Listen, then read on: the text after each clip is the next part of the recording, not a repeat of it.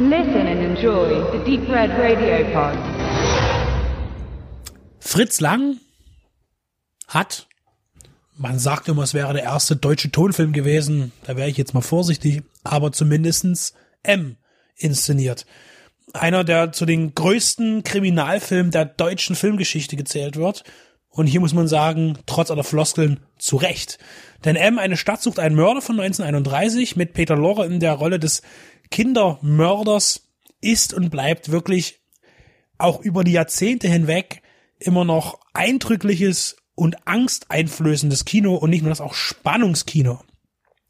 Und überzeugt vor allen Dingen dadurch, in der Welle heute gucken sie alle Babylon Berlin und gibt's ja noch vergleichbare Formate. Ähm, der Film ist halt in der Zeit gedreht worden und ist also echt authentisch für die Zeit und das ist viel mehr wert. Das ist genau das gleiche Konzept, sich eben äh, Polizeirufe 110 aus den 70ern anzugucken, anstatt sich ein, eine sehr über die DDR aus der Zeit anzuschauen. Jetzt ist es so, es gab mal ein Remake von M, ein amerikanisches, das Fritz Lang selbst nicht inszenieren wollte. Es muss ich wieder lügen, es war in den 50ern, glaube ich. Ähm, das war auch dann nicht sonderlich erfolgreich.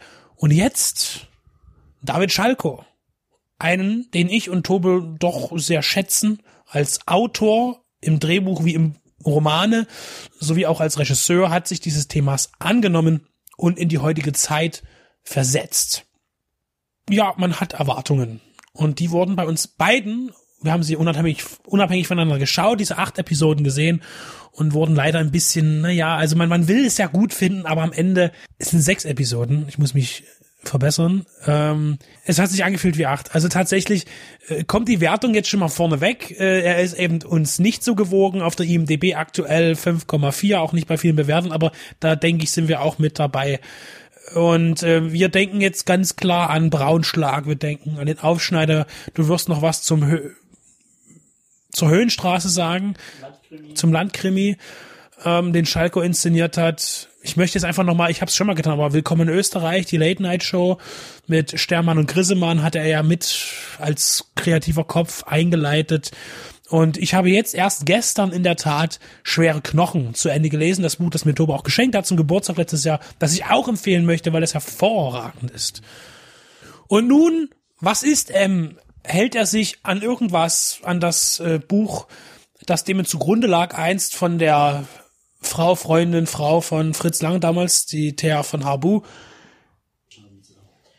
Ähnlich wie bei der Pass, den wir ja auch vor kurzem gesprochen haben, geht es auch aktuell um die Flüchtlingssituation, um Migration, gelungen oder nicht.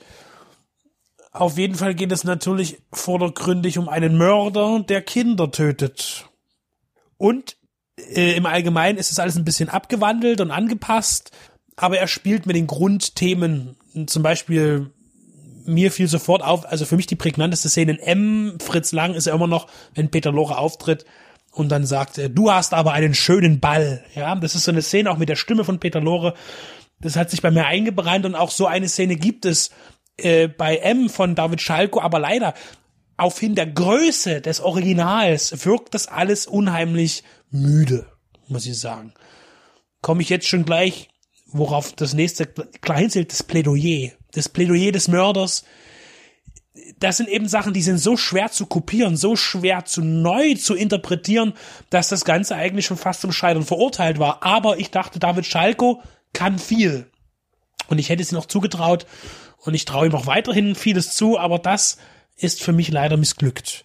Möchtest du vielleicht noch, ich werde jetzt zur Story, müssen wir vielleicht, möchten wir dazu noch mehr sagen? Ist es sehr viel anders? Man muss dazu sagen, dass man in 117 Minuten aufgeblasen hat auf 270 Minuten.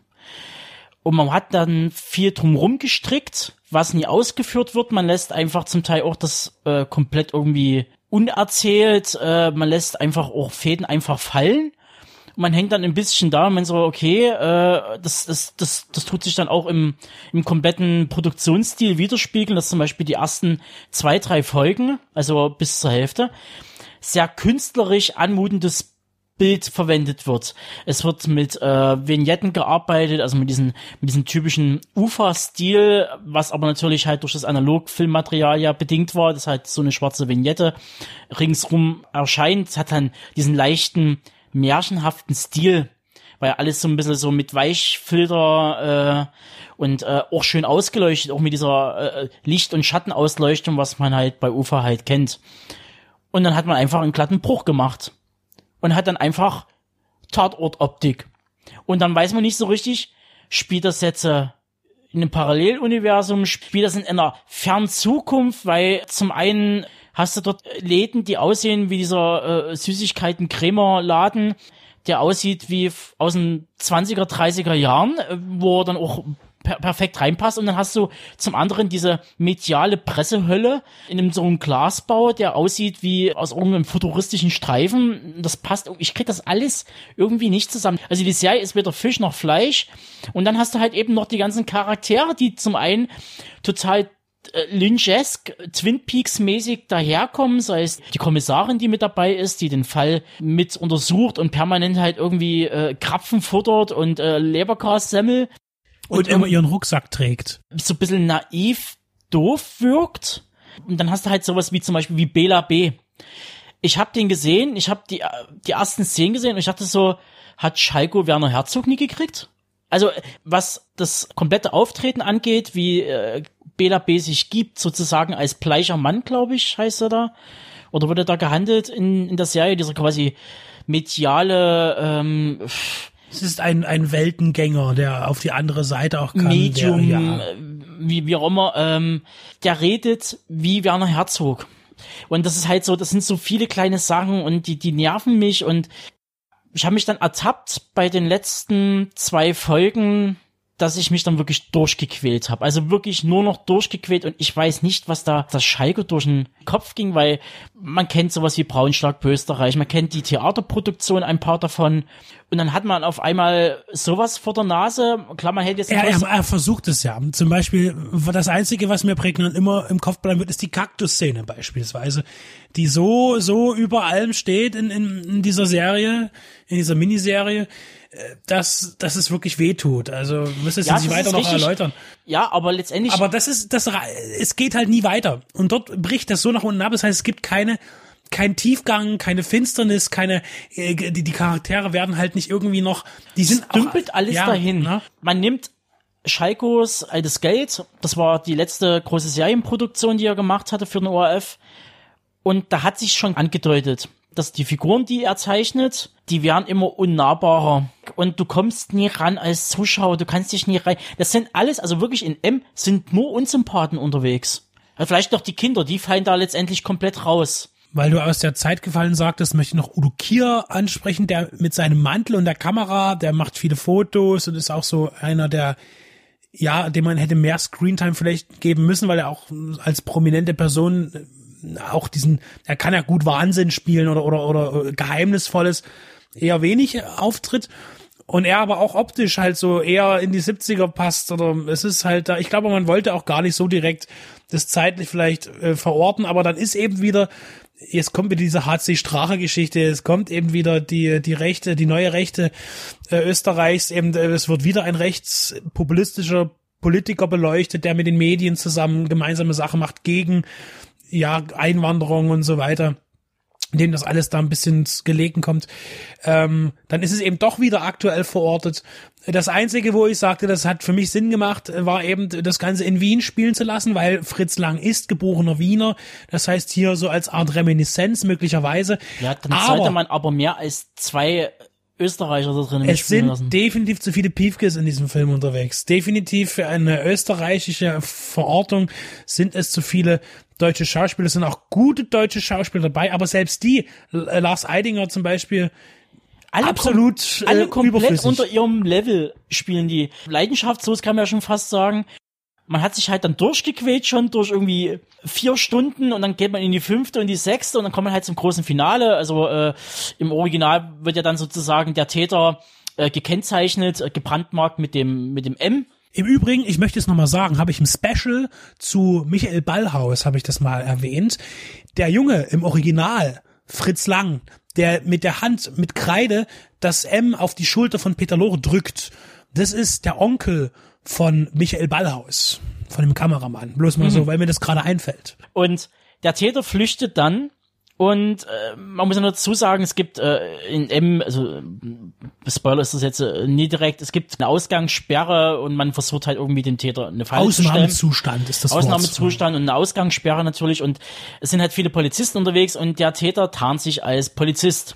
Und ich dachte bloß so, ich guck nie richtig, weil der Täter sich so kostümiert, dass ich dachte so, Landkrimi Höhenstraße von Schalko inszeniert, der gleiche Schauspieler, gleiches Outfit, gleiche Kostümierung. Und aber so, wie selbstreferenziell muss man sein äh, oder irgendwie, um noch zu die letzten Projekte irgendwie zu verweisen. Also geht's Herr Schalko gerade irgendwie schlecht oder so? Also ich ich ich habe wirklich versucht M gut zu finden und ich bin auch mit freudiger Erwartung, weil ich sag so Schalko, wenn das einer kann, dann er Ich hätte es ihnen auch zugetraut, Ja. habe ich ja schon gesagt, aber ich bin auf deiner Seite.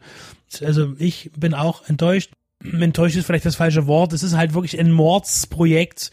Es ist was anderes, das Boot neu zu machen, wo, wo, das ist irgendwie noch ein bisschen einfacher, glaube ich.